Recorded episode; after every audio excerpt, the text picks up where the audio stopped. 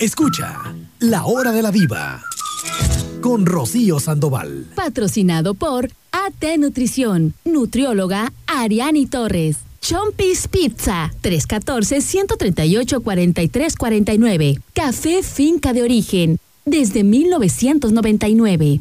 Hola, ¿qué tal? Muy buenos días tengan todos chicos. Qué gusto saludarles como cada mañana. Espero que hayan amanecido bien, contentos, de buenas.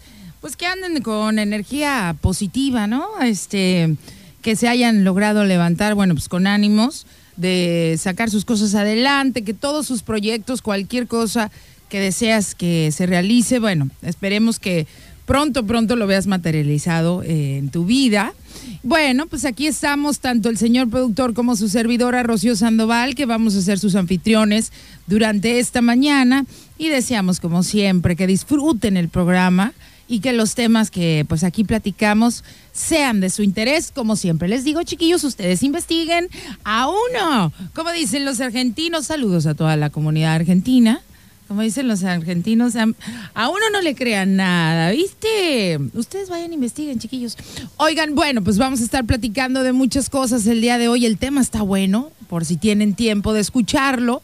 Vamos a ponerles también la canción del recuerdo para poderles regalar eh, cortesías y vayan a tomar eh, sus cafecitos ahí a la cofitienda que están buenísimos. Y los postres, hombre, ya llevo como 10 10 kilillos encima, pero ha valido la pena, señor productor. Yo sigo probando todos los pasteles ahí de la, de la cofitienda. Tienen que probar el de chocolate supremo.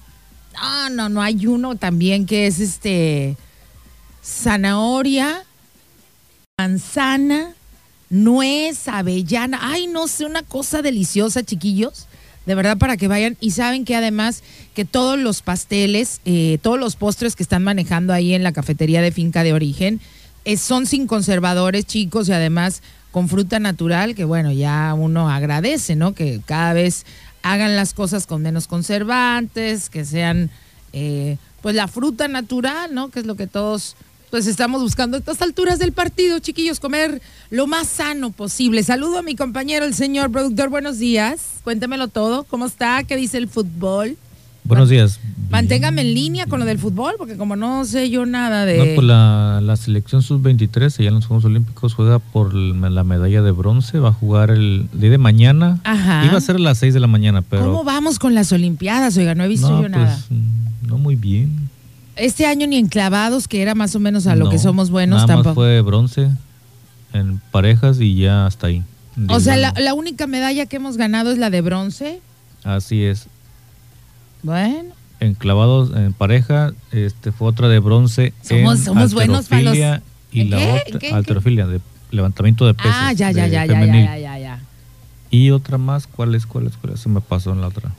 ¿A, qué, ¿A qué se deberá que ciertos países se van haciendo como buenos en una disciplina, ¿no? Como nosotros siempre hemos sido muy buenos en clavados. Si recuerdan, ¿en qué otra cosa hemos sido buenos? También en el levantamiento de pesas. ¿Recuerdan cuando Soraya, Soraya Jiménez era su apellido? Eh, digo, ¿es su apellido, señor productor? Creo que sí, ¿no? Ella también ganó. Eh, Hace 20 años. ¿En qué, ¿En qué más somos buenos? ¿En qué otra disciplina en las eh, Olimpiadas? En lo que es este. ¿Caminata? Caminata, sí, que esta vez pues no fue, no le fue muy bien el mexicano, quedó en onceavo lugar. No, hombre, los buenos son los nigerianos y por allá, vea, delgaditos. Lo que sí he, kenianos, lo que sí he ah, visto esta vez, tanto en las carreras de 100, 200 metros, ha sorprendido Canadá. Ajá o sea que este, los... Uganda. ¿Uganda? Kenianos, los jamaicanos o jamaiquinos. Jamaiquinos. No, se diga ellos, ¿no? Son unas gacelas. Ellas están acostumbradas a correr. Y ya los estadounidenses están quedando atrás. Oye, de veras, ¿verdad? los estadounidenses, perdón, los estadounidenses eran los que siempre dominaban, ¿no?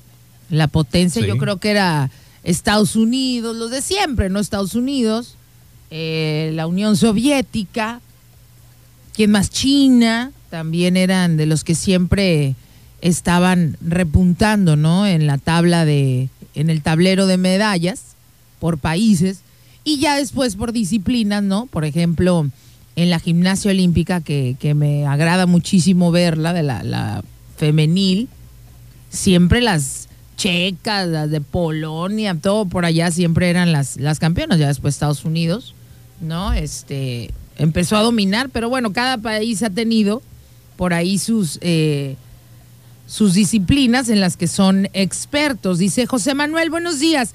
Los mexicanos somos buenos para los memes y para el traguito. Tienes toda la razón, José Manuel, somos re buenos para eso. Adriana dice, buenos días, señor productor, buenos días, Rocío, buenos días. Gabrielito dice, no, hombre, lo que somos buenos son levantamiento de tarros. Pues ni nos creamos tanto, ¿eh? Porque el otro día, cuando hice el programa de la borrachera, bueno, no de la borrachera, sino hablamos un poco del alcohol y los países que más lo consumían. Ay, chicos, no estamos ni en el top ten a ver si le ponen ganas este fin de semana, por favor, porque no llegamos. ¿Se acuerda? Creo que estamos en la posición cuarenta y tantos de los países que más consumen alcohol. Yo dije, no, ¿cómo es posible que nos gane Japón? Pero me acordé del saque. Y yo dije, pues saque, ¿no? Ay, desayuné, payasito. Se presumía que era Alemania, ¿no? Pero no, tampoco. No, tampoco Alemania. De los que más creo que eran eh, Japón, no me acuerdo qué otro país, pero nosotros no estamos ni siquiera cerca eh, de las de la lista, eh, de, los primeros 10 en el consumo de alcohol, cosa que me sorprendió. No sé de qué alcohol se refería. Pregunten por la cervecita, ah, el tequilita, el mezcalito. ¿No? ¿Qué más tomaremos los mexicanos? ¿Ron? ¿Vodka? Yo creo que somos marroneros, ¿no? Ok. Usted con sus tiempos, en sus años mozos, cuando lo dejaban tomar, digo, cuando usted tomaba, este señor productor, que, pues sí, ya nada más reírnos, señor productor. Pues sí. Pues sí, ya los recuerdos quedan. En esos años mozos, este... ¿qué, gustaba usted de tomar? Yo era muy cervecero. Ah, cervecita era. Sí, de repente ya que me daban ganas un vinito, compraba, yo tomé mucho, pues sí puedo decir marcas, ¿no? Tomé mucho el presidente. Ah, ándale, el que traía la canica. Sí. ¿O ese era el don Pedro? No, don Pedro no era, era, era más añejado, ese sí. Pero, pero, presidente, o sea, era el, presidente, era, ¿era Ron? ¿Todavía existe el presidente? Todavía hay botella de presidente. ¿Eh? ¿Y, ¿Y, tienen la canica o ese no era el que ¿Quién sabe si todavía la tengo ahorita ya en la actualidad? Pero antes sí. Oye, fíjate que aquí dice Gio Murga, gracias Gio Murga, tiene toda la razón, dice, oiga, no olvidar que los mexicanos somos buenísimos ayudando en desastres. Y de eso poco hablan. Eso sí. Ah, no nos hablen que algo pasó en algún lado, porque ahí estamos. Ahí van. Ahí vamos los, mexicanos. Cuando hay un sismo, los topos que están nomás queriendo y todos van para allá. Oigan, ¿qué, ¿a qué se deberá, sí cierto, eh, para concluir con esto, chicos? Pero es una realidad. A los mexicanos, nosotros todos los que somos mexicanos, muchas veces entre nosotros mismos hemos dicho que qué lástima o lastimosamente hay una paradoja que se asocia con los mexicanos, que es la de los cangrejos, que creo que ya la han escuchado la mayoría, donde dicen ¿no? que tienen a tres países con cangrejitos diferentes y que eh, abres la voz del pomo, donde tienes a los cangrejos, por decir estadounidenses, le abres y ahí entre todos, ¿no? Se van ayudando para salir y luego abres la botella de cangrejos franceses igual, ¿no? Y cuando llegas a la de México preguntas, oye, pero ¿por qué está abierta el pomito con los cangrejos mexicanos? ¿No? No se van a, o sea, se van a salir. Dice, no, no te preocupes, entre ellos el que vaya saliendo lo va a jalar para que no salga. No me gusta para nada cuando hacen esta analogía sobre nosotros, los mexicanos, ¿no? Dando a entender que nosotros mismos como sociedad, como mexicanidad, no dejamos que otros mexicanos avancen o que nos da coraje cuando al de enfrente le va bien. No sé si esto sea verdad de nosotros como raza, chicos, cada quien júzguelo y honestamente pienso así. Pero, pero, Tal vez eso pueda ser cierto, yo no voy a asegurar nada, cada quien este, saque sus conclusiones, pero hay algo que sé si es, si es cierto de nosotros los mexicanos. Puede que sí seamos envidiosillos de repente, pero cuando alguien tiene problemas y está en un asunto serio, serio, serio, algo nos pasa que se nos olvida la envidia, el coraje y todo, y se quita uno hasta lo que no tiene por ofrecerlo y ayudar. También creo que eso es muy cierto en nosotros los mexicanos, señor productor. ¿Qué opina usted de eso? Sí. La se ha demostrado. No, señor productor, yo he visto casos. Y es donde sea, ¿eh? En donde sea. Así es. Yo he visto casos, señor productor, de personas que de verdad te dan una, una cátedra de cómo uno se debe de comportar, porque es gente que a veces está en situaciones económicas bien difíciles, ¿eh? Que no les sobra. Es más, como que les falta. Y aún así ayudan que uno dice, no, hombre, para aquí los dos ocupan ayuda. Ayudan, ayudamos. Entonces es algo también muy bonito de nosotros los mexicanos y hay que reconocerlo porque también en otros países no dan, como dicen por ahí coloquialmente, no dan paso sin guarache. Y nosotros cuando a un paisano está en las malas, no sé, a lo mejor nos gusta ver al, al hermano caído para poderlo ayudar, ¿no?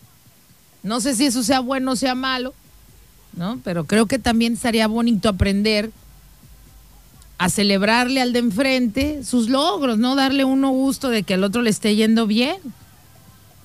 Pero bueno, eso ya es cuestión de, de cada, ahora sí que cada criterio, ¿no? Eh, el criterio de cada persona. Voy a leer tantito sus comerciales. Dice, buenos días, tenemos ingenio para resolver problemas, aún con eh, situaciones materiales difíciles, eh, pero que lo de que tenemos la solución, tenemos la solución, claro que sí. Somos buenos en tiro al blanco. ¿No? Ahí está.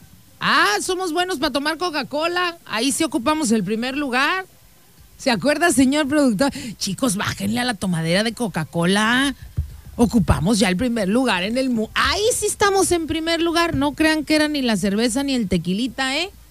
andamos bien cocaqueleros, o como cocacoleros, o como se diga. ¿Cuántas Coca-Colas se toma al día usted, señor productor? Este, no, yo casi no tomo. ¿No toma Coca-Cola? No, ahí en casa hacen agua de frutas. Aguas frescas. No, pues sí, también en su casa, que es la de todos ustedes, hacemos agua de fruta, pero también tomo Coca-Cola y la otra, la, de dieta. Sí, a veces en el fin de semana sí, pues nos echamos una, ¿no? con unos taquitos o Oigan. Depende de lo que vamos a comer, pero. Bueno, no, ya. ya por lo durante semana casi no. Ese es, eh, o sea, casi no. De vez en cuando que el fin de semana. Fin de semana nada más. Pues yo creo que el domingo del fin de semana todos hacemos lo mismo porque todos dicen aquí, todos los mensajes, yo hago agua fresca y todos hacemos agua fresca, fíjate. Y entonces a qué horas tomamos la Coca-Cola? ¿No? Porque ahora resulta que todos tomamos solamente agüita natural y de frutas.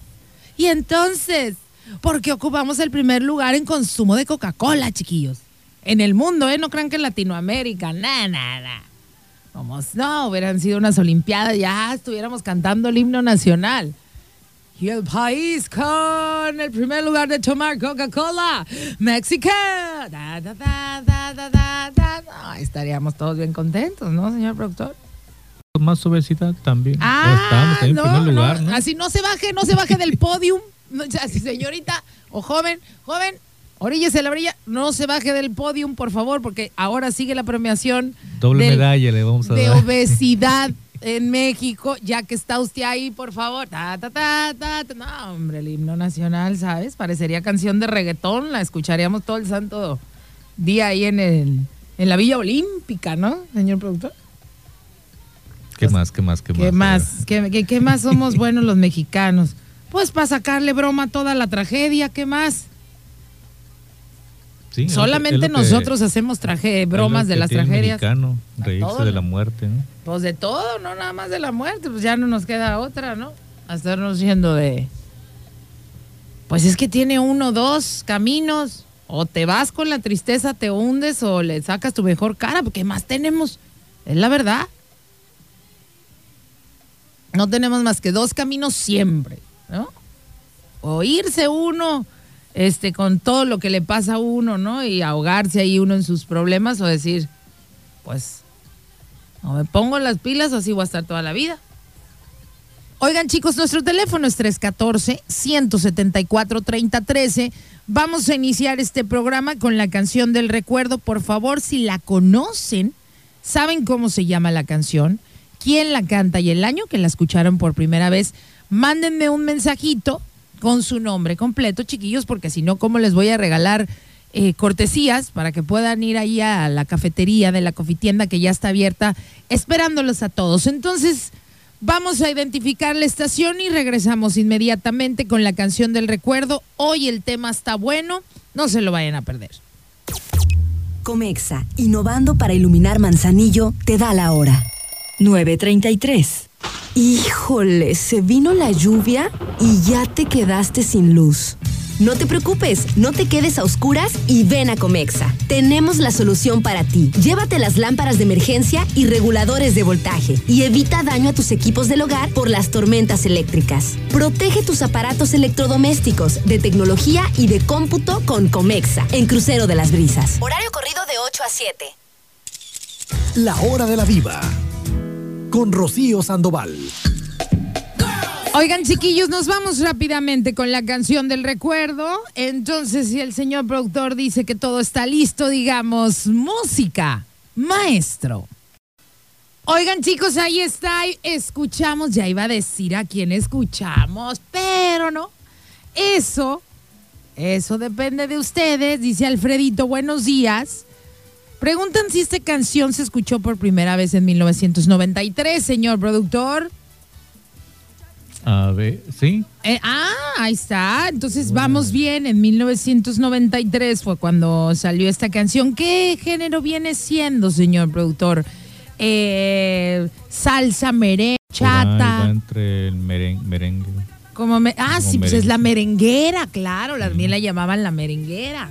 Ah, mira, pues pregunta. Y no porque comía merengue, sino. No, es merengue, nos dicen aquí. Carlita García dice que si la canción se llama Muchacho Malo. Sí, también. Ay, Carlita García, muchas felicidades, Carlita. Ya ganaste. Sí saben, ¿eh? No, sí, sí, saben. Ya ganaste tu cortesía a Carlita García. Una de las mías, es cierto. Ay, no, a ver, una de las suyas, ¿de qué habla? Pues las que no pueden adivinar. Ay, no, oiga, pues que usted pone luego puras canciones medias. Por ahí tengo unas reservadas, ¿eh? Pero. No, no va a salir con unas del pirulí. Después, porque ahorita ya no voy a alcanzar. Este. ¿Del pirulí? ¿Se acuerdan del pirulí? sí. De los dos pirulís. ¿Se acuerdan de los dos pirulís o no? No se ría, no es, no es nada feo. ¿Cuáles dos? A ver. Ah, pues el que cantante y luego la paleta que se llamaba Pirulí, bien ochentera. Ay, usted ya luego, luego, señor productor, esa. Que pues tuvo una muerte pues trágica, ¿no? El pirulín. ¿Quién? ¿La paleta o...? Ay, yo canta. Ay, ando, desayuné payasito. Perdón, desayuné payeta, es la galleta payaso. Paleta payaso. Digo, la paleta payaso. Que me gustaba arrancarle los ojitos, así las gomitas. Pero a ver, cuénteme usted, señor productor. ¿Se acuerda del pirulí? No del cantante, ¿eh? De la paleta esta que era bien ochentosa, ¿se acuerdan, chiquillos? Que iba, mucho, iba, mucho, en las piñatas. Mucha iba en la piñata, claro, junto con los ositos montes, el, chicloso ese.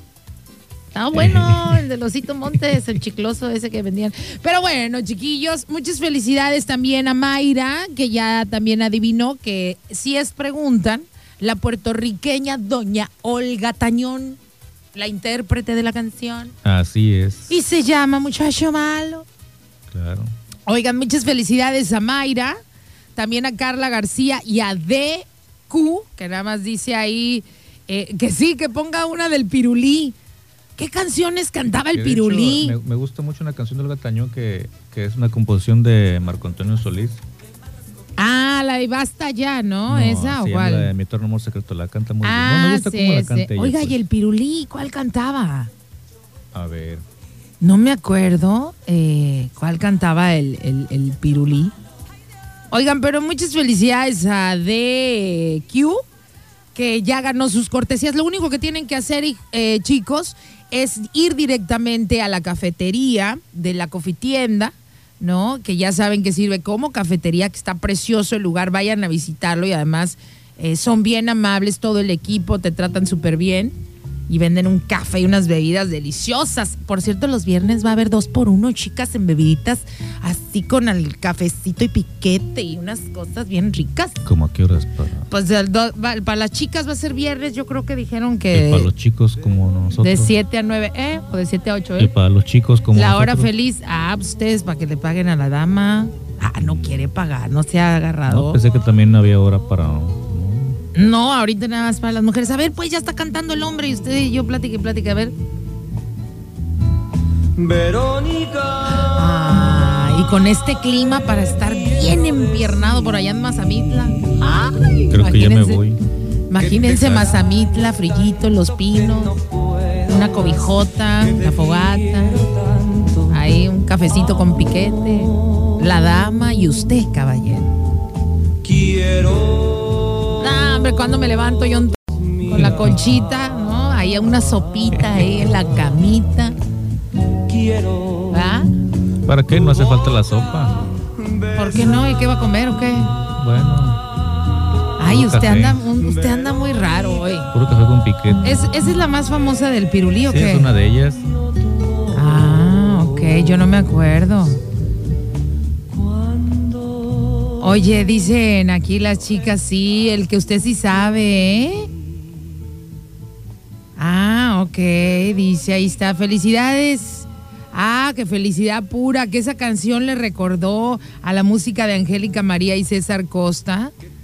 Ah, ok, ok, ahí está. Bueno, pues oigan, dice, no importa si voy en la noche por mi cortesía, no, a la hora que quieras la cofitienda de café de finca de origen, que ya saben que está ahí enfrente de Burger King, que van a ver ahí una sombrilla grande eh, de color cafecito. A la hora que quieras, ellos abren, chicos, desde las 8 de la mañana ya están abiertos y cierran hasta las 10 y media de la noche. Entonces, durante todo ese tiempo pueden pasar los que ganen sus cortesías para que prueben. Y ya que andan por ahí, ay, chicos, pidan un, un pastel que se llama eh, también el, el, Ay, ¿cómo se dice? Espera, ¿cómo va a creer que no me estoy acordando? colibrí en inglés. Smokingbird, ¿no? Colibrí. Ay, desayuno payaso, paleta payaso, usted también. ¿Cómo se dice colibrí en inglés? Calibration. Se pasó de lanzation. No, no, no. Colibrí creo que es Mockingbird, ¿no? Ay, no sé, pero el pastel se llama Mockingbird. Ustedes pídanlo. Ay, qué cosa, chicos, de verdad. A quien no le guste un pastel de los que venden ahí en la cofitienda, yo, yo les devuelvo su dinero. De verdad, así en buena, así de segura estoy. De lo pues. rico que están los postres. No, hombre, los rolls. voy a ah, pues no va. ¿Cómo le voy? A ver, yo no le voy a andar trayendo un rol de canela. ¿Por qué que espérese, uno con un glaseado. espérese son unos roles de canela con un glaseado, pero, pero van bañados como en ron. Pasas al ron. No, no, chicos. Ay, ya ni les voy a decir nada. Ustedes vayan, vayan, vayan. Eh, ah, que sí, que se llama Mockingbird. Ay, ahí está. Alberto dice. Ya que salga de vacaciones, voy a ir. Usted siempre está de vacaciones. Ya párele. Ya le vamos a poner el señor productor vacaciones, así como usted me puso Rocío Puentes. Yo no puse. Usted me puso Rocío Puentes, no, crea que no. crea que no sé, que ya me contaron por todo el pasillo cómo me cómo me cómo me llama mis espaldas. Ah, pero bueno, oigan chiquillos, gracias, gracias a todos. Ah, que ponga otra del pirulí. Andan romanticones. Es que está nublado. No se pongan tanto porque el tema de hoy no tiene nada que ver con románticos, sino todo lo contrario. Son de esos temas que le gustan al señor productor. Pero no saben, chicos, ¿eh?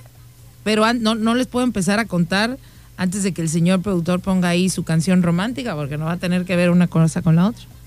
A ver, antes de comenzar, señor productor.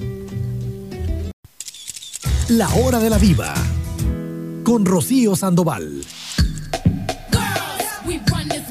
Oigan chicos, estamos de regreso. Fíjense que el día de ayer en la casa de todos ustedes estaba viendo eh, un documental de un señor muy, muy famoso.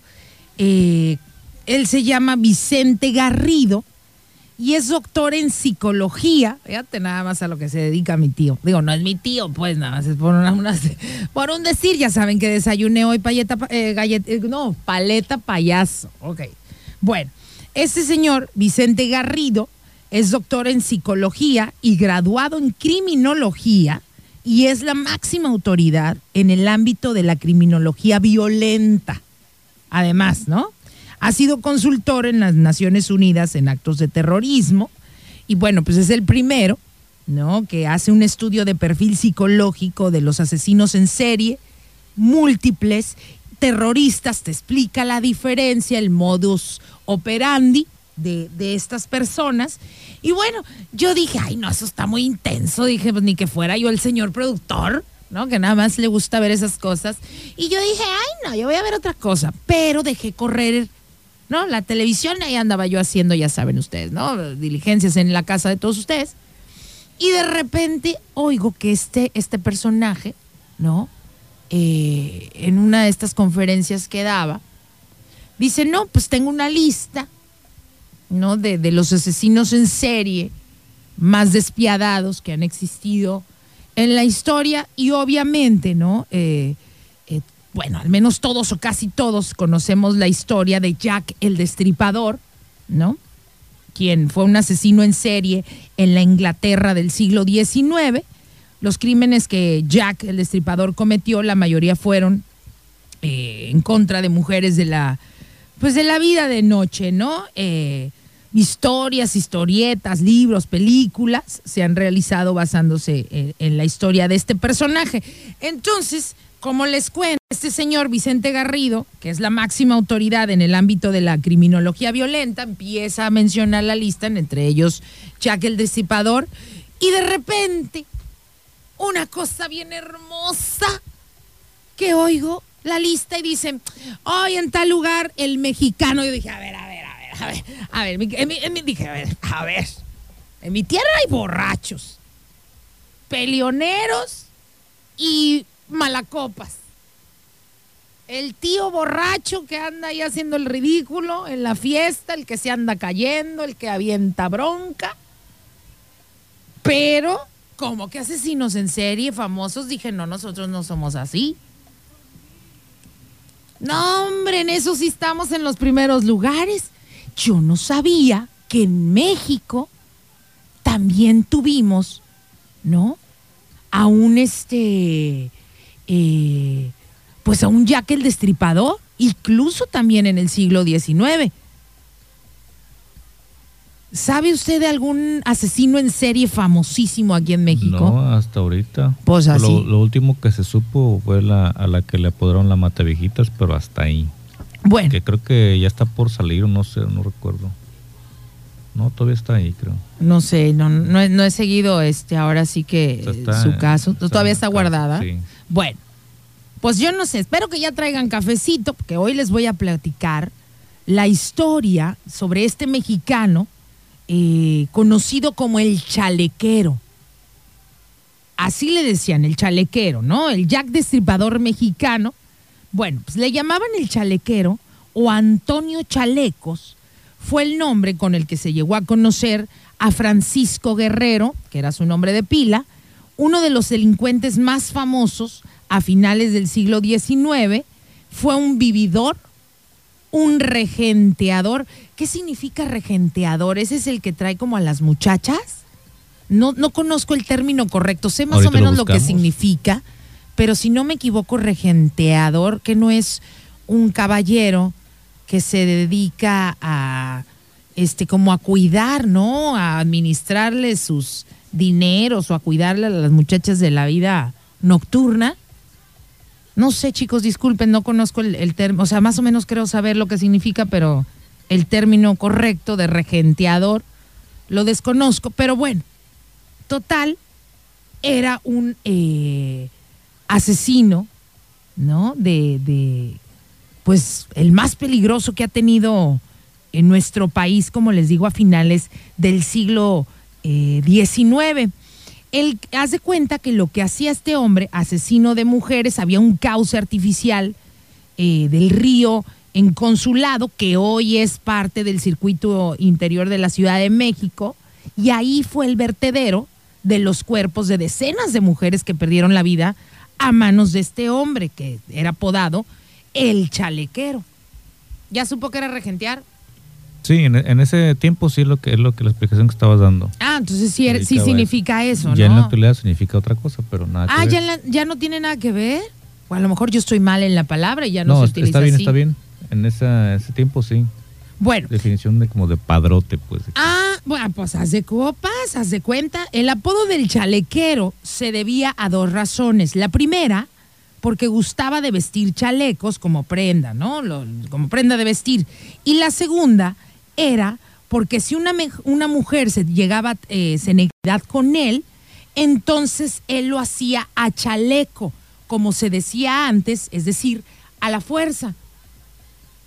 Yo digo, yo no sabía que antes se utilizaba, ¿no? El, el, el, pues el decir este, a chaleco, a algo que iba a ser a la fuerza, pero bueno, Francisco Guerrero era una persona muy vanidosa, este, este muchacho, porque estaba joven, quien se preocupaba muchísimo por su aspecto físico en los cuadros, en las fotografías que yo llegué a ver del chalequero.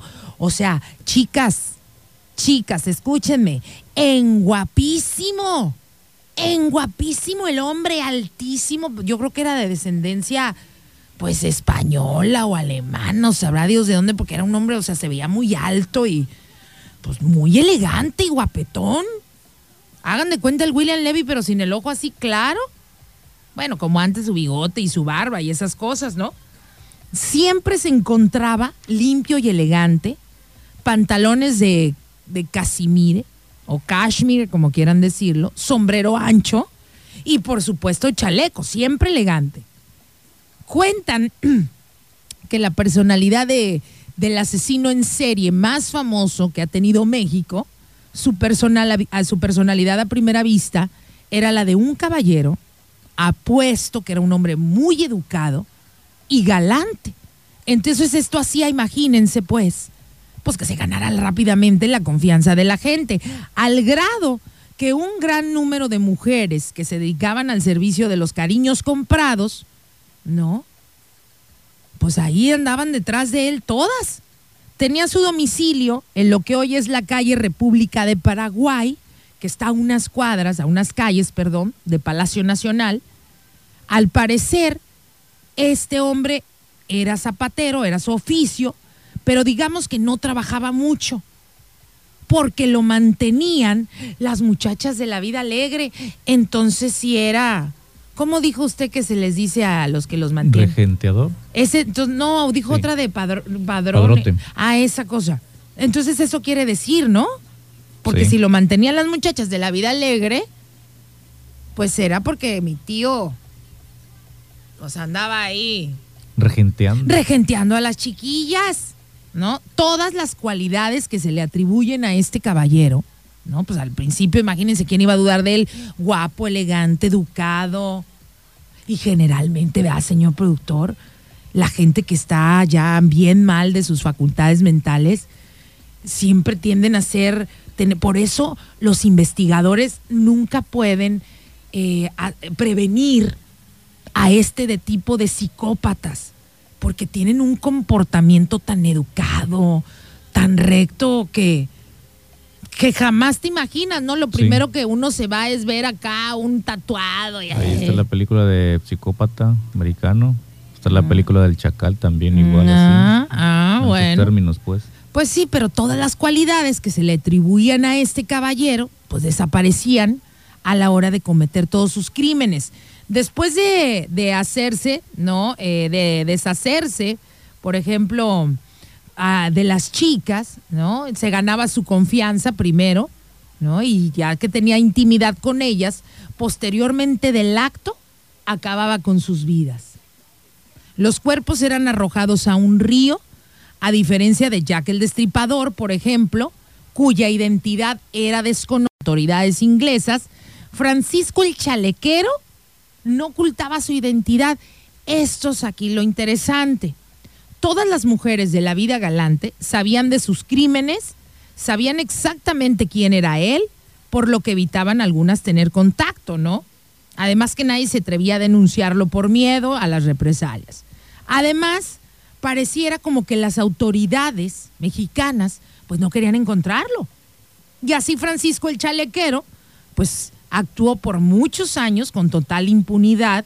En sus años, imagínate, tenía 20 años. O sea, era un niño, señor productor, cuando andaba haciendo todas estas matanzas. Decenas de mujeres murieron a manos de, de este ser. Cabe señalar que pese a que las autoridades tenían conocimiento de que entre los capitalinos vivía un asesino en serie, ¿no? O sea, en la policía de la Ciudad de México sabía, sabía que andaba suelto un asesino en serie, pero como, pero al cometerse estos asesinatos en zonas pobres y problemáticas de la capital, ¿no? Y además, si le sumabas que estas colonias contaban con muy poca, perdón, protección policial, pues en base a eso las autoridades, pues digamos que decidían voltear para otro lado decidían mejor, pues mejor no vamos a investigar. ¿No? Pero bueno, cabe señalar o debo señalarles un importante detalle, ¿no? Y es que al ser las víctimas, las mujeres del negocio del cariño comprado, la mayoría de la sociedad veían estos crímenes como merecido. Ah, mataron a chicas de la vida galante, no importa, se lo merecen pues las consideraban mujeres pecadoras y que en cierta forma los castigos, los asesinatos que cometía el chalequero, pues eran castigos de Dios. Ah, siguen achacándole al pobre Diosito todas las cosas. ¿No? Como aquellos de, vamos a asesinar a todos en el nombre de Cristo. No, si yo pues, me imagino a Cristo, no, órale, órale. Ay, llévensela, ¿no? Yo no dije nada. Yo no dije nada, sáquese. Sáquese. Ni en el mundo los hago. Ni en el es más, ni quien los pele. Ni quien los pele. Exacto. En el nombre de Cristo. En el nombre de Cristo. Pero ya saben cómo somos los humanos, nos encanta andar poniendo pretextos, ¿no? A cometer nuestras fechorías, ¿no? Me habló un pajarito, ¿qué te va a andar hablando un pajarito loquillo? ¿No? Como aquel que le hablaba el pajarito, ¿se Pues es lo que había sido el pájaro loco. Ah, pues yo creo, un pájaro bien, bien loco. y con eso que ya es legal, loco, ¿no? Una cosa bien contento. Pero bueno, fue un vecino de la colonia donde ahí pasaban todos los asesinatos, pues que se envalentonó.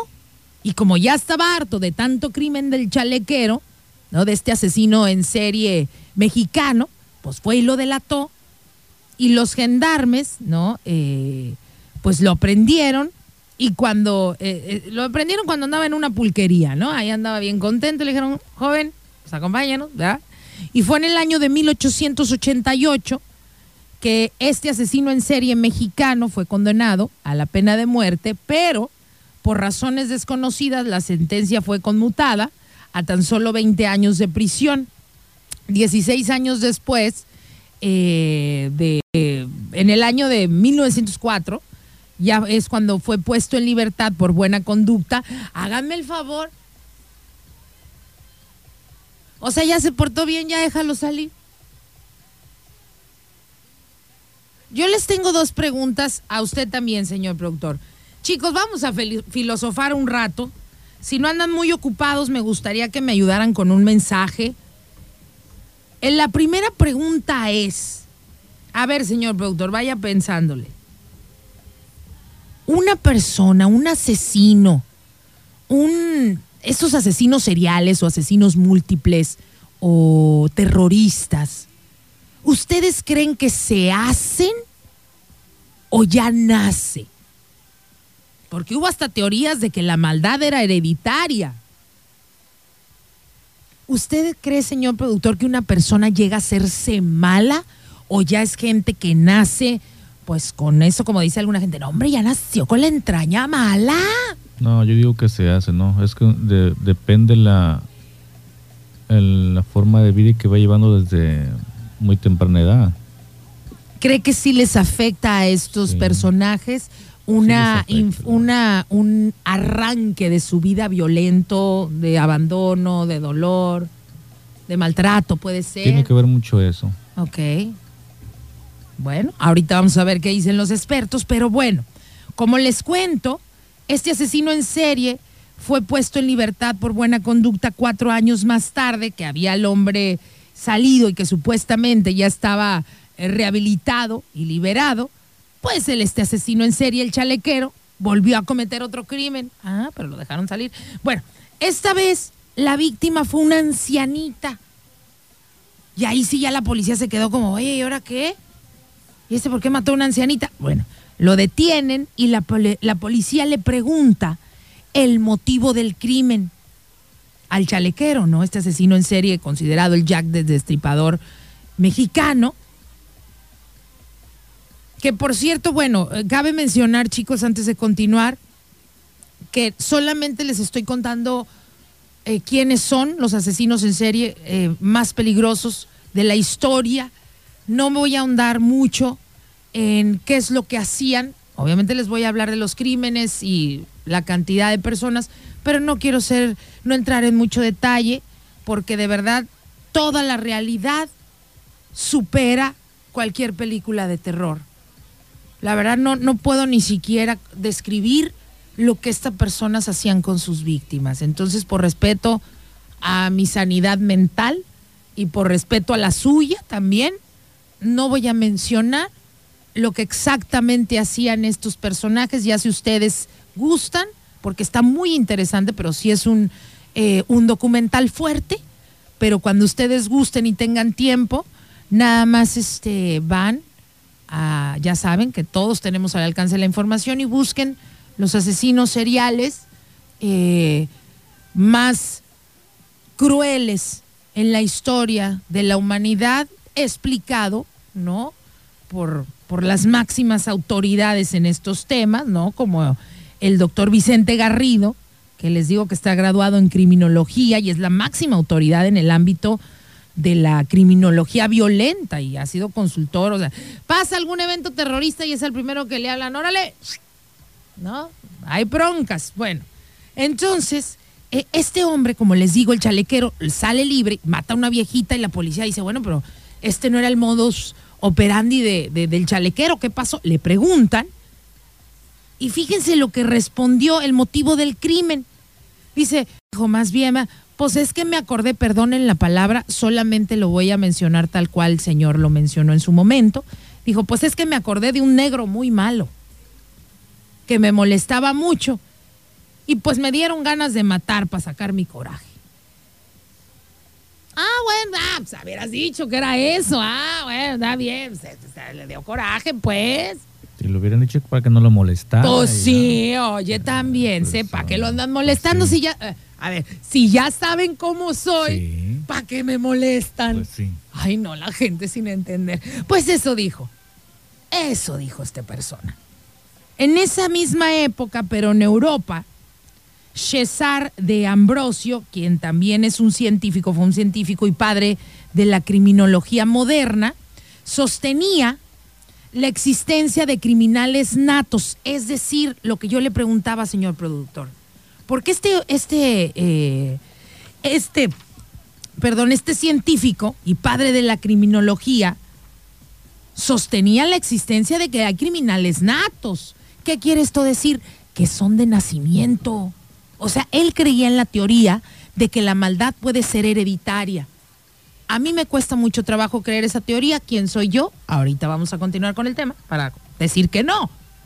En México, el español y naturalizado mexicano Carlos Romayac, que es fundador de la criminología en México, entrevistó a este asesino serial, el chalequero, cuando la policía lo, lo atrapó y lo diagnosticó, o el diagnóstico, ¿no? Coincidía con la tesis del señor Ambrosio.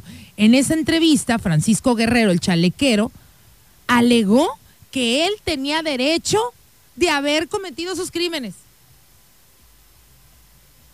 O sea, él dijo, yo estoy en mi derecho de haber matado a todas esas mujeres, porque a las mujeres que les quité la vida eran pecadoras. Entonces el criminólogo mexicano concluyó su informe con lo siguiente diciendo que este personaje tenía signos degenerativos, ¿no? Que, el procesado presentaba, dos físicos, ¿no? que tenía, bueno, pues hablo desde sus, ¿no? sus ondas físicas, pero también dijo que tenía una disminución muy marcada del sentido moral, que era un hombre muy violento. Al cometer su último crimen, el chalequero fue eh, transferido a la, prisión de Lecumberri, si se acuerdan, ay Dios mío, qué miedo. No, no, no, esa de, ¿se acuerdan cuando hablamos de la prisión de Lecumberri? No, no, no, no era el... Si creían que, si ya andan pensando que si existe el infierno y el... Ahí era el Lecumberri. Ay, ahí sí se les aparecía, el, ahí vivía el diablo, no se les aparecía, ahí vivía.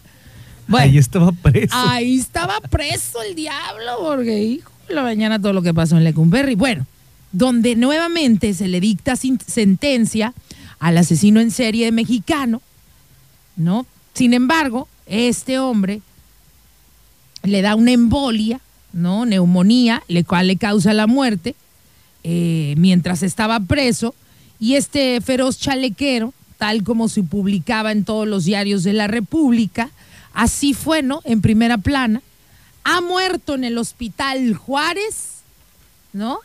Eh, pues el, asesino en serie, el asesino en serie, el, el chalequero, que mató a más de 50 mujeres, no les voy a decir cómo, pero fue bandido, ¿no? Y en la primera plana, pues era lo que se ponía. Vicente Guerrero, conocido como el chalequero, el asesino en serie eh, más cruel que ha tenido México, murió a los 70 años en noviembre de 1910. Yo les preguntaba a ustedes, chiquillos, ¿qué piensan? ¿Se nace predispuesto a la maldad? ¿O esta se hace o se forma con el tiempo? ¿Qué piensan ustedes? Porque les voy a contar lo que dicen los expertos. Los especialistas en el tema, señor productor, creen que cuando alguien está enfermo de sus facultades mentales, no tienen control de sus acciones. O sea, esta gente no siente emociones como la compasión o el remordimiento o el miedo. Es lo que me frena a mí. ¿A poco no, señor productor? Digo, si somos honestos, chicos, pero honestos, honestos, ¿eh? Cada quien no me lo tienen que decir, pero cada quien en sus adentros. ¿A poco no muchas cosas no hacemos porque dice uno, ay, no, no vaya a hacer esto? No, cállate, luego, no, no, por andar yo ahí, luego, no, cállate, me entero y... Eso se llama, chiquillos, miedo, remordimiento. Eso es tener un sentido alto, ¿no? De este tipo de emociones. Expertos dicen que, que, se hacen de acuerdo al ambiente en que crecieron, como bien lo mencionaba el señor productor. Estos asesinos, eh, asesinos seriales o asesinos múltiples, chicos, para entender un poco su mentalidad, no tienen control de sus acciones y no sienten emociones como la compasión, el remordimiento o el miedo. Su carácter, como a todos se nos va formando, de acuerdo al ambiente en que crecimos. Según datos estadísticos, entre el 80% y el 85% de los problemas que tiene el planeta, o sea, todo, digamos, toda la maldad de asesinatos y todo tiene que ver en el planeta, el 15 y el 20%, entre el 15 y el 20%, es causado por estos asesinos. Por eso es que no se debe detener en libertad a esta gente.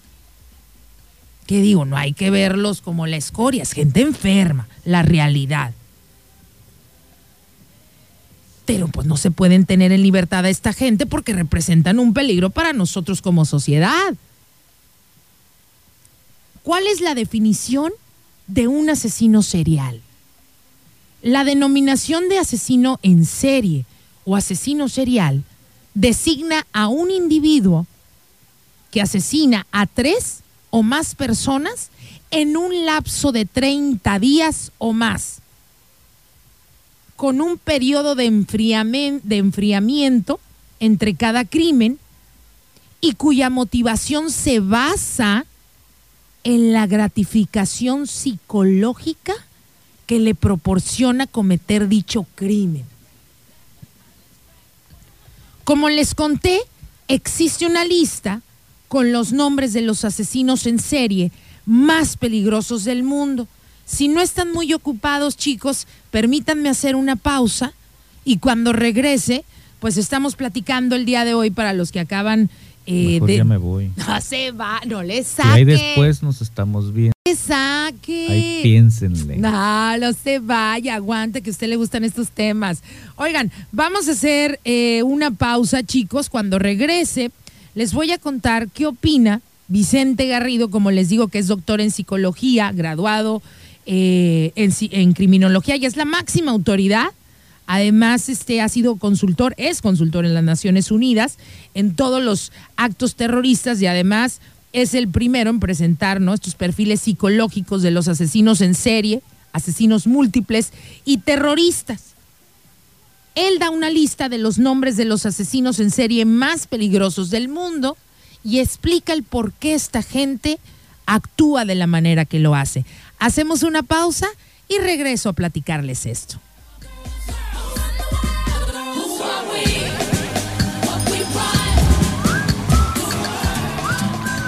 Estás escuchando a Rocío Sandoval, la hora de la diva. Regresamos. Continuamos con la hora de la diva, con Rocío Sandoval.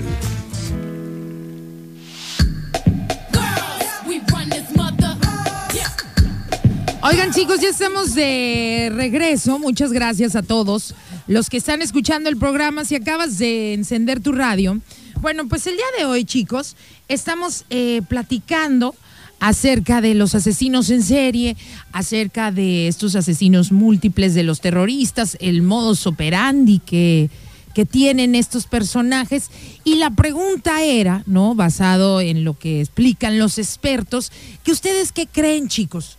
Si creían que esta gente, estos individuos, nace uno así, ¿no? Como también había una teoría hace algunos años de que eh, los asesinos, ¿no? Podían heredar estos comportamientos, aunque bueno, también ya con los años y los más recientes estudios apuntan a que no, que tiene que ver más bien el ambiente en el que crece un individuo, el que va formando su carácter. Digo, no todos les pasa igual, ¿no? Pues imagínate todas las personas que, que tienen una infancia difícil, pues no todos se convierten en lo mismo.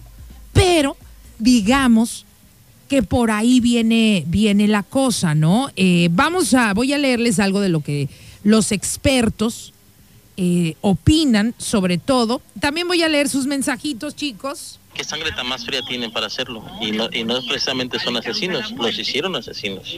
Ok, digamos que las circunstancias es lo que eh, dicen, ¿no? Aquí voy a leer algo de sus mensajes. Dice, en, ¿qué tal las, también las, las muertas de Juárez? Ya ves que hasta la fecha tampoco eh, los han agarrado. Y hablando de por qué no nos platicas de cuando acababa Ah, de Lecumberri, claro que sí. Bueno, aquí dicen que más bien ustedes creen que con el tiempo, se forma con el tiempo eh, este tipo de personas. Por acá dice, hola Rocío, yo sí creo que se nace con los cables cruzados, pues, por, aún, por así decirlo, ¿no? Vamos a ver qué opinan, chicos. A ver si hay alguien aquí. A ver. Ay, no, no se escucha, pero bueno, gracias, ¿no? Dice, buenos días, Rocío.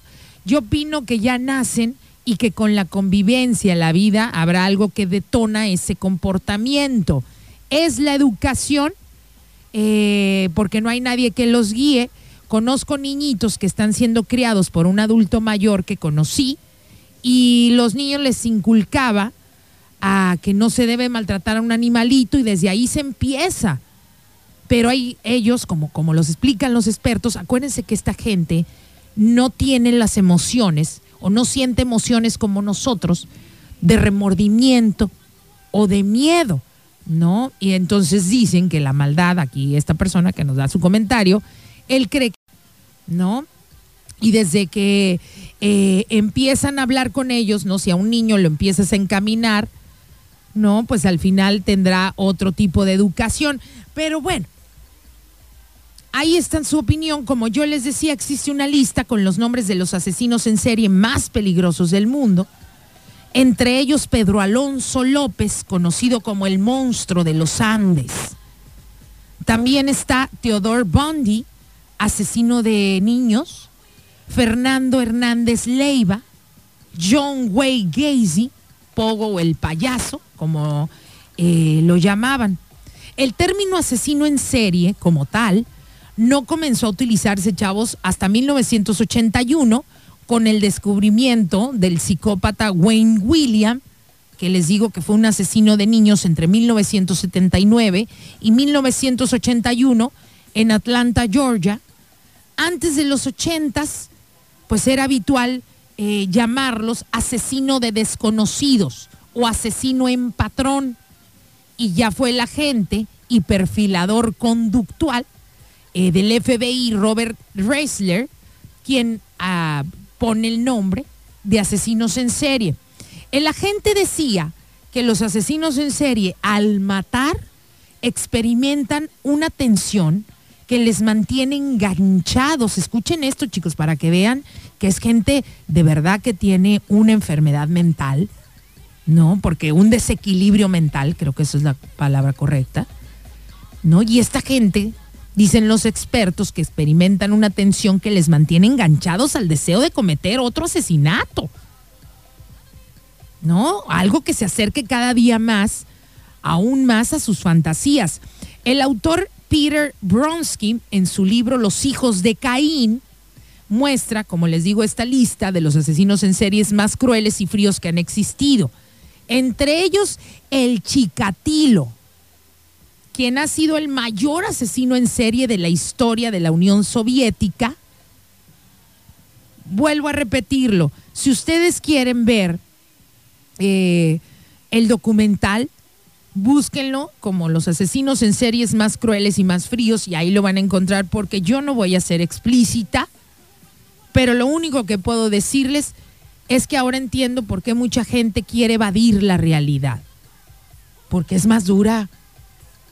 La realidad es esa, chicos, la vida real es más dura que lo que, lo que vemos en películas. Lo que hizo este hombre del Chicatilo, que es el mayor asesino en serie de la historia en la Unión Soviética, ni siquiera lo quiero recordar. Lo único que puedo decirles es que sus crímenes ocurrieron entre 1978 y 1990. El asesino confesó al menos 56 de sus víctimas. Tras ser condenado y sentenciado por todos los crímenes, que cometió, este hombre Chikatilo fue ejecutado en 1994, llevó a cabo el canibalismo y aullaba de emoción al cometer sus crímenes. Bien, Lucas. Bueno, no, no, bien, Lucas, estaba enfermo. No, pues ¿quién va a hacer eso?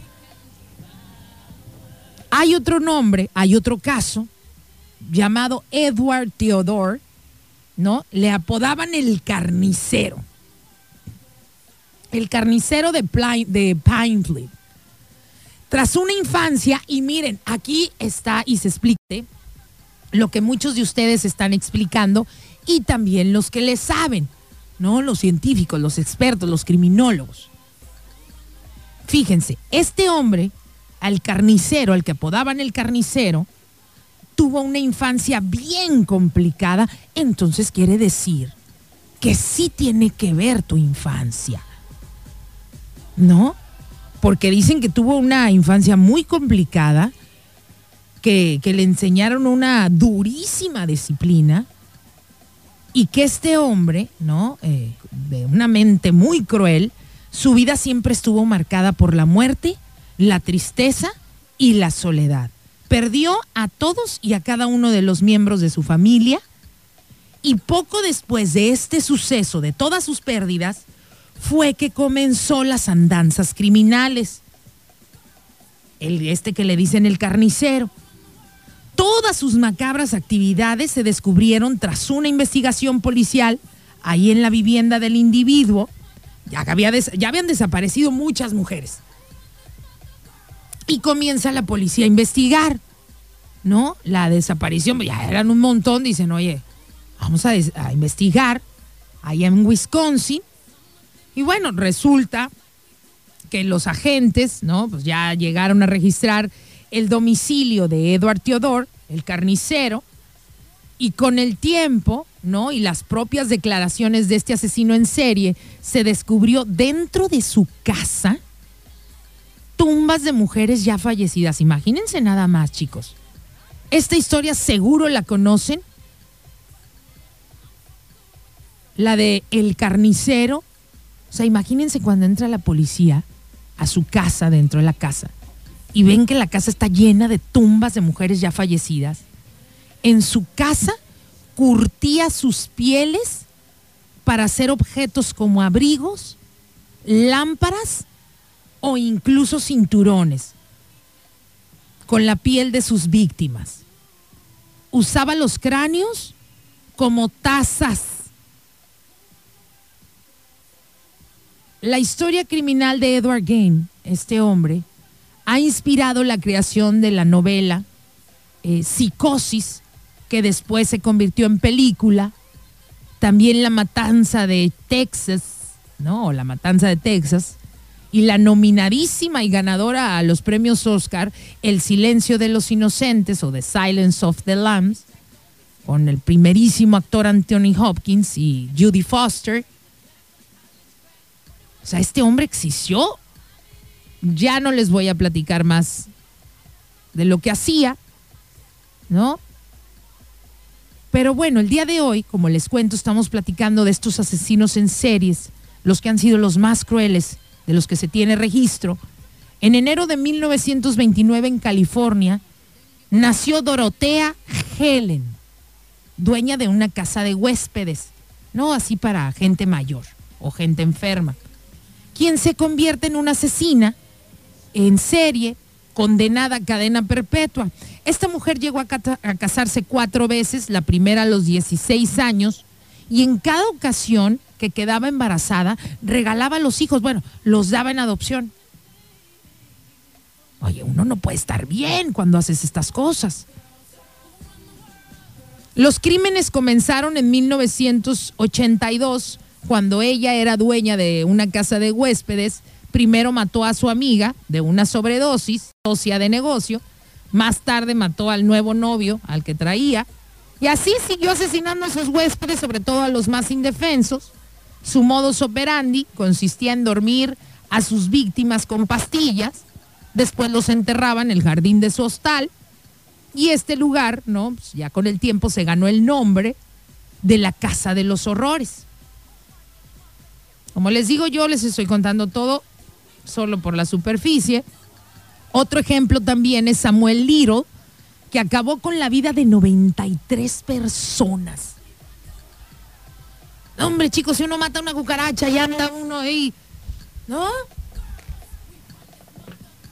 Sintiéndose mal, nada más por pensar cosas malas. Bueno, no malas, no hay nada. Bueno, malo, cada quien, pues, pero. 93 personas. Pero ¿qué motiva o qué motivará a un asesino múltiple o un asesino serial? Como les cuento, el español Vicente Garrido, quien fue el primer experto en elaborar un perfil criminal para capturar, capturar a estos asesinos en serie, explicaba en este documental, chicos, que primeramente hay que entender al criminal. ¿Cómo es esto? Ahí les va. Ellos creen, chicos, que están actuando correctamente. Eso es lo que los hace más peligrosos que piensan que no están mal. El, experto explicó también que un asesino múltiple mata porque ya no soporta vivir como un perdedor. Cualquier comportamiento de estos criminales, por aberrantes que sean chicos, por lo peor que puedan hacer, porque de verdad que han hecho unas cosas que de verdad, cuando estaba viendo el documental y sacando mis notas para venirlas a contar el, tema, de verdad que sentía hasta dolor en el estómago. Yo nunca, ni siquiera en mi, imaginación, había tenido esos pensamientos de que alguien pudiera cometer los crímenes y de la forma que lo hacen esta gente o lo hicieron. O sea, va más allá, ¿no? Pero los expertos dicen que cualquier comportamiento de estos criminales, por aberrantes que nos parezcan, siempre hay un porqué. Siempre hay un porqué detrás de sus asesinatos. Hay un relato de fracaso. El sujeto se siente que siempre le han humillado. Entonces va coleccionando todos los agravios que han ocurrido en su vida hasta que llega un momento que decide que no puede seguir así, que no tiene ya sentido la ira va encreciendo, la ira va creciendo, y pues el, el asesino comienza a fantasear con la idea de que ahora lo vean como una persona poderosa y quiere conseguirlo, pero quiere conseguirlo de una manera rápida. ¿Cuál es la manera más rápida? Pues a través de un acto de gran violencia. Los asesinos en serie, chicos, actúan de acuerdo a sus parámetros, o sea, como un vengador, porque él va a ser el que va a impartir justicia a quienes le han ofendido, llevando a cabo pues un acto, ¿no? de exterminio que es final, ¿no? definitivo, pues. En el momento que los asesinos en serie cometen la agresión, es cuando se sienten en una persona de poder yo les hice una pregunta durante el programa que era, ¿el ser humano es malo por naturaleza o se hace? Ahorita les voy a decir qué dicen eh, los expertos. Eh, voy a leer lo que, lo que comentan ustedes también, chiquillos, porque para mí es importante. Dice, para mí eh, depende del lugar donde creces, lo que hace ¿no? que una persona se comporte así. ¿Ok? Pero ¿qué dicen los expertos? Eso es lo que dice uno, ¿no? A su criterio. Pero los que le saben, ¿qué piensan? ¿Es el ser humano malo por naturaleza? Bueno, los expertos dicen lo siguiente, que los conceptos de bondad o de maldad, chiquillos, están asociados con los criterios morales, es decir, por definición, lo malo ha sido asociado con todo aquello que destruya la paz social, por el contrario de lo bueno, que es todo aquello que favorece la convivencia y el bienestar personal y colectivo. En el caso, por ejemplo, de los terroristas, son personas que tienen características eh, psicológicas semejantes a los asesinos en serie, pero al final, todos y cada uno de ellos matan por razones personales. ¿No? O sea, en pocas palabras, lo que quieren es matar, punto. La gente que mata, chicos, para entender, o sea, no es de que, ay, es que entró al mundo del no sé qué, es que es terrorista. No, todas esas son vías y escapes que utiliza el ser humano. Pero tú ya adentro traes las ganas de matar. Por motivos personales. Las razones son personales. Lo que realmente, como les digo, quieren es matar, pero se escudan tras una bandera bélica, ¿no? Como estos grupos de Al Qaeda, o se agarran a la, ¡Ah, la, la, voy a matar! ¡Alá, la, voy a matar!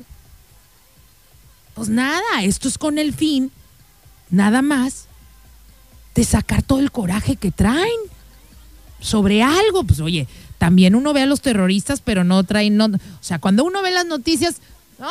Al Qaeda mató otra vez una bomba que nos, pero no nos vienen y nos dicen, ah, mira, lo que pasa es que todos los que participaron en Al Qaeda, este, llegaron, no voy a decir qué país, ustedes los que sepan, pues ya, ¿no? Ah, lo que pasa es que cierto país llegó y también le mató a toda su parentela. O sea, los cinco terroristas que ves, este, cierto país fue y les mató a toda su familia. Y quieres que anden bien contentos. ¿No? O sea, esto quiere decir que ellos matan por razones personales, pero se escudan tras estos grupos, ¿no?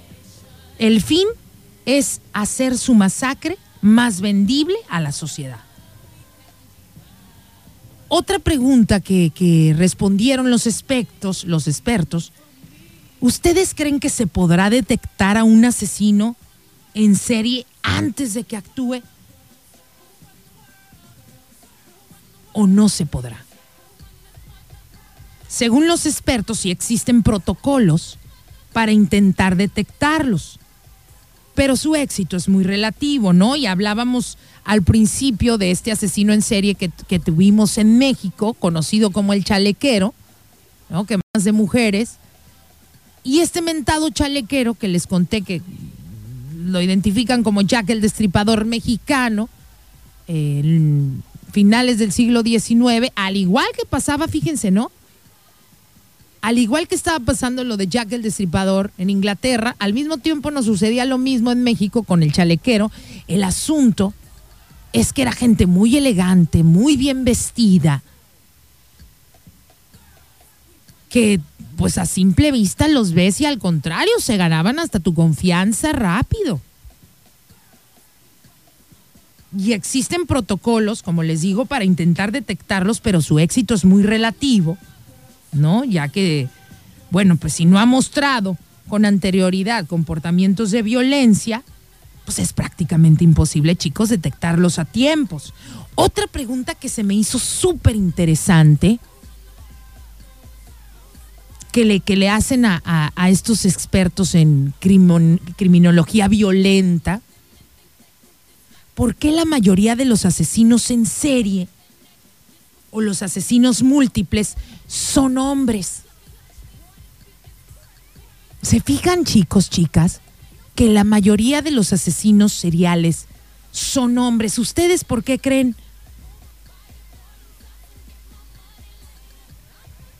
No sé, a ver qué, qué opinan ustedes, chiquillos. ¿Por qué la mayoría de los asesinos seriales son hombres y no mujeres? Dice, hola Rocío, eh, aprenden a ser manipuladores en el transcurso de su vida. ¿Verdad? No, no, no, no lo dudo. Dice que ya en San Google, ahí este, ya le salió la, la foto de, del chalequero. Ah, sí, mira nada más. Dice, a ver, voy a leer qué dicen. Dice, porque su problema es la mujer. Ah, también desayunamos, paletita payaso. Les digo, chicos, pónganse serios. ¿Por qué la mayoría de los asesinos son, son hombres? ¿Qué tal? ¿No? Es una buena pregunta. ¿Saben ustedes, chicos, que todo está asociado, o sea, toda la ira de estos criminales, todo está asociado al abandono familiar. Cada uno de los asesinos seriales más crueles que han existido en la historia de la humanidad es porque han, sufrido un abandono familiar. Entonces, si es bien importante o no. Los hombres, explican los expertos, son infinitamente más violentos que las mujeres. Y cuanto más grave es el crimen, más violencia y en el asesinato hay menor presencia de mujeres. Los asesinatos, estos múltiples, de serie, son actos de venganza que requieren de una gran violencia. Y como las mujeres, por razones biológicas y sociales, pues estamos menos predispuestas a estos actos de violencia. Por eso, la mayoría de asesinos en serie o psicópatas son hombres. Otra pregunta que se les hace a estos expertos en criminología violenta fue, ¿puede un asesino rehabilitarse? Esa es una buena pregunta, chicos. Me gustaría que me ayudaran si tienen tiempo. Nada más díganme sí o no. ¿Creen que un asesino en serie se puede rehabilitar ¿Creen ustedes la posibilidad de que una persona, estos crímenes, puede llegar a rehabilitarse con el tiempo y ayuda? ¿Sí o no? Es lo único que les pido, chiquillos.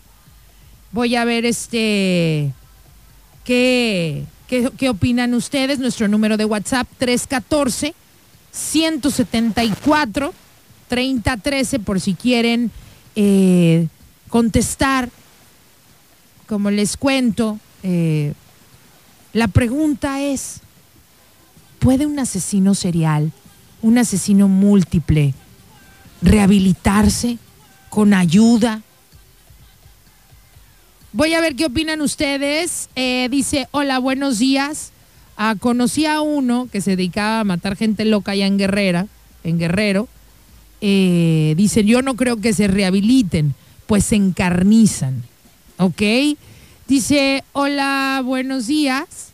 Eh, dice, yo no creo tampoco que se lleguen a, a rehabilitar, ¿no? Déjame ver qué opinan por acá no se puede rehabilitar. Por más que quiera, al final de cuentas tiene como el gusanito adentro de su interior en su pensamiento.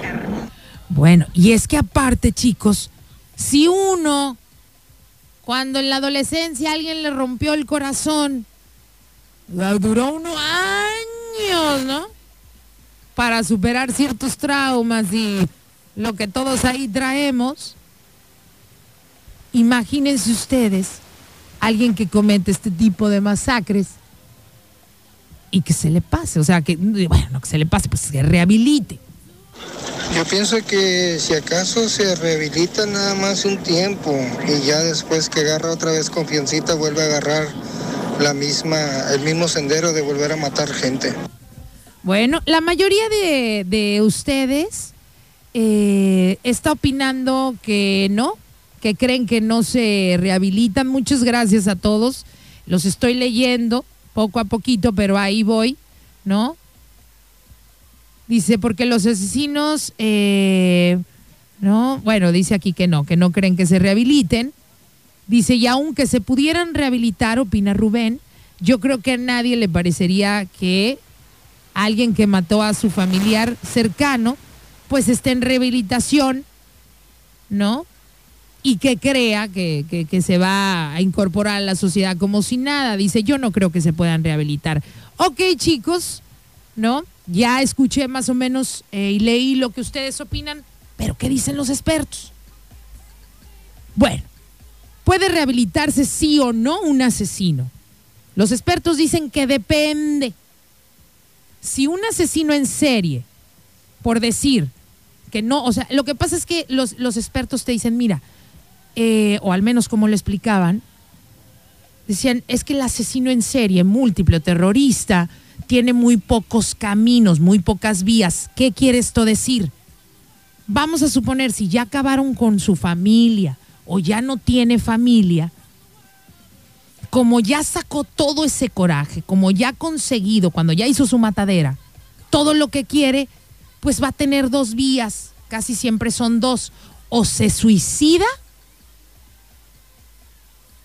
porque ya ha conseguido lo que quiere, o lo asesina la policía, bueno, pues en el momento que lo van a agarrar.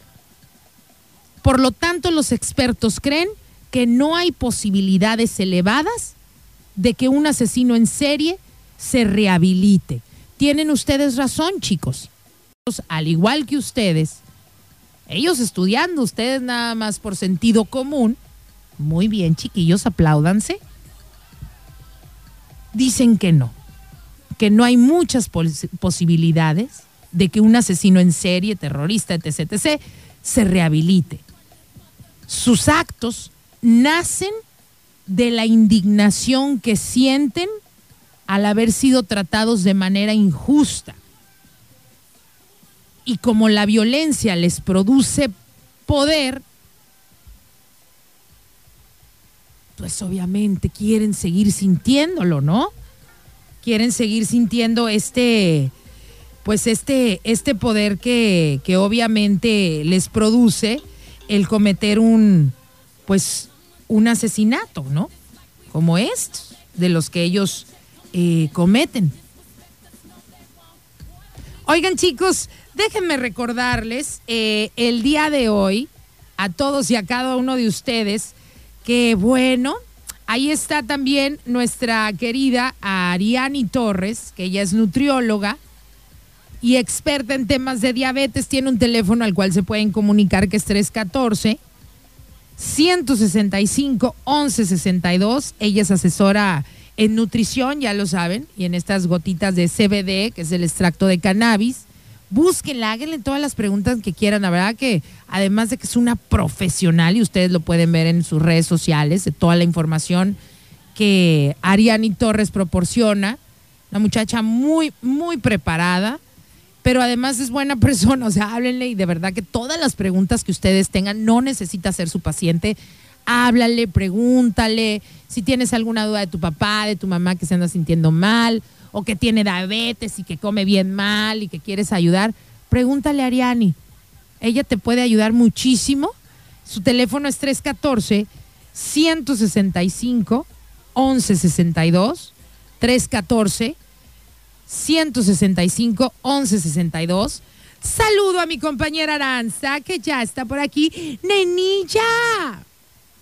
Hola, nena bella, buenos días. Hola, Ro, buenos días. ¿Cómo estás? ¿Qué tal el clima del día de hoy, belleza tropical? Ay, muy a gusto, ya hacía falta, ¿eh? Muy empiernadero el día, nena. Sí. ¿Ya está lloviendo o no? Que nos cuenten los que están en el mundo afuera, nosotros estamos aquí encerrados. Cuando yo venía para acá, para la radio, estaba eh, lloviendo por, algunas, por algunos pedazos, por algunas partes intenso y por otros así, mm, algunas gotitas. O sea, como que pasabas, no sé, un kilómetro y cambiaba la intensidad de la lluvia. Pues cómo es? ahorita veremos. Oye, nena, déjame te pregunto una cosa. ¿Tú crees que un asesino en serie eh, se pueda rehabilitar? ¿Tú crees que alguien, aunque así con toda la ayuda del mundo y todo, o ya después de, tanta atrocidad es imposible que alguien eh, pueda incorporarse a la sociedad como si nada? Yo creo que es muy difícil. Sí, no, no, no creo, la verdad quizá puedas, eh, puedan aspirar a tener una vida más tranquila, con mucha ayuda, como dices, terapias, avances de la ciencia, pero yo creo que no podría estar sin vigilancia. Y aparte que son gente que tienen eh, desbalances químicos en el cerebro también, entonces más bien tendrían que estar pues medicados todo el tiempo. Sí, por ejemplo, los, los violadores. Está comprobado, o sea, para mí los violadores deberían de tenerlos, ¿no? Porque también en nuestro país, desgraciadamente, pues hay mucho inocente en las cárceles, ¿no? Pero los violadores para mí deberían de tener cadena perpetua. O sea, está comprobado que reinciden. O sea, cumplen condenas y se portan bien en la cárcel, qué sé yo, y salen antes del tiempo pautado y salen y reinciden. Pues es como haz de cuenta el que no puede eh, comer, no puede dejar de comer chocolate o de las drogas. Mientras te mandan a rehabilitación, que en este caso sería por el crimen, la cárcel, pues no, obviamente no vas a consumir drogas y hasta si te mandan a uno de estos centros de como spas, que adelgazas, ¿no? Pues si las regresas hasta con 10 kilos menos. El asunto es cómo le haces cuando ya estás afuera y que vas a tener el alcoholcito y la droga a la mano o el pastelito. Ayúdenme a mí a controlarme en la batalla, no cuando me tienen encerrada en una jaula y como vos desde a fuerzas, ni modo que qué. Es que ese es el asunto, nena, que, que la rehabilitación no es no es la apropiada. O sea, no puedes encerrar a una persona y dar un diagnóstico de ya está rehabilitada cuando la tienes ahí sin nada. No, no, no. No, sé, no yo también creo No funciona así porque cuando salga va a tener todo otra vez a la mano lo que le causa la excitación o el placer de cometer sus fechorías. Entonces sí es, sí es mucho más complicado, ¿no, nena? El, y además que mira, ahora que dijiste algo de, de, de los, eh, los violadores, aparte creo que en México sí nos falta eh, un, bueno, nos faltan muchas cosas, pero entre ellas un sistema eh, más efectivo. Yo recuerdo, en, no voy a decir dónde, pero en un lugar que me tocó vivir en el extranjero, por ejemplo, si yo, vamos a decir que yo estaba buscando un departamento y si hay por decir un violador que sale de la cárcel, que ya cumplió su condena y va a salir de la cárcel, o sea, ese violador necesita pedir permiso en cualquier edificio donde va a vivir y toda la cuadra y la colonia tiene que firmar que autorizan que esa persona viva ahí. Ay. Y si tú quieres rentar un departamento, te dicen, oye, a 10 cuadras vive un violador. Que ya cumplió su condena y está libre. Y está vivo. ¿Quieres rentar este departamento? No los dejan vivir cerca de escuelas, no los dejan vivir cerca de parques. Pero bueno, al final del día sabemos que eso tampoco sirve porque los violadores generalmente, ¿no? Sus abusos sexuales son dentro de las familias. Porque los, los, los, violadores no tienen acceso a los niños y es lo primero que les enseñamos. No hables con desconocidos. Que lo que deberíamos enseñarles es no dejes ni que tu tío, ni que tu primo, ni que el amigo, ni que el compadre, nadie que venga te puede tocar. Pongan abusados en esos chicos el 99% de los niños que son violados, abusados sexualmente, es por la parentela y los amigos más cercanos, porque los adultos extraños no llegan a nuestros hijos, son los cercanos. Y uno siempre enseña al revés. Enseñas a los hijos a que no les hables a los extraños. Y ten cuidado. Y no le vayas a hablar que te va a robar y te va a violar. Ahí estamos las mamás. No. Oye, ninguno de tus tíos, ¿eh? Aunque uno se oiga loco de desquiciada nena, uno tiene que decir, oye, ni tus primos, ni tu tío, ni tu compadre, ni tu padrino, ni tu abuelo. Yo, mira, yo en eso no, no, disculpen si me escucho muy ruda, pero yo a mi hijo sí le digo, es más, nadie, hijo. Si yo enloquezco, también me demandas. Nena, es que es la gente que está cerca de los niños, las que tienen hay una historia terrible que conocí hace dos años aquí. Un niño que yo conozco perfectamente desde que nació. Un niño alegre, nena, una cosa hermosa. Un niño jugando, va, va, va. Me encuentro a su familia, a los papás del niño y al niño, como a los dos meses de que lo dejé de ver. El niño era una velita apagada. Yo decía, pues, ¿qué le pasó a este niño? ¿Y qué le pasó? ¿Y qué le pasó? Ya después, ¿no? Con la confianza que le agradezco a su madre, eh, me enteré que su abuelito abusó de él en las vacaciones de diciembre, cuando iban a, o sea, los papás, ay, este, se van a quedar con los abuelos y se van a quedar los niños con los abuelos. Y fue el abuelo el que abusó del niño, del nieto, ¿no? Y si dices algo, voy a matar a tus papás y nadie te va a creer. Y eso también hay que decirles también a los niños. Y quien te diga que me va a matar y que me va a hacer, no les creas, tiene que hablarles uno así, Ara, porque si no lo haces, se la creen, un adulto impone. Entonces, no es la gente de afuera. Eso de no le hagas caso a los desconocidos, no, no, no le hagas caso a los conocidos, a nadie. Así veas que el tío, el primo, el pariente, no serían incapaces Ay, chicos, hay gente de verdad que ha estado en la misma mesa que uno. Ay, no, ¿verdad? Esa gente, y sabrá Dios qué hacen. Pues como les digo y lo hemos visto siempre, nena, claro, claro, por eso queremos no pensar, por eso evadimos, porque la realidad es más dura que la fantasía. Es más dura la vida real.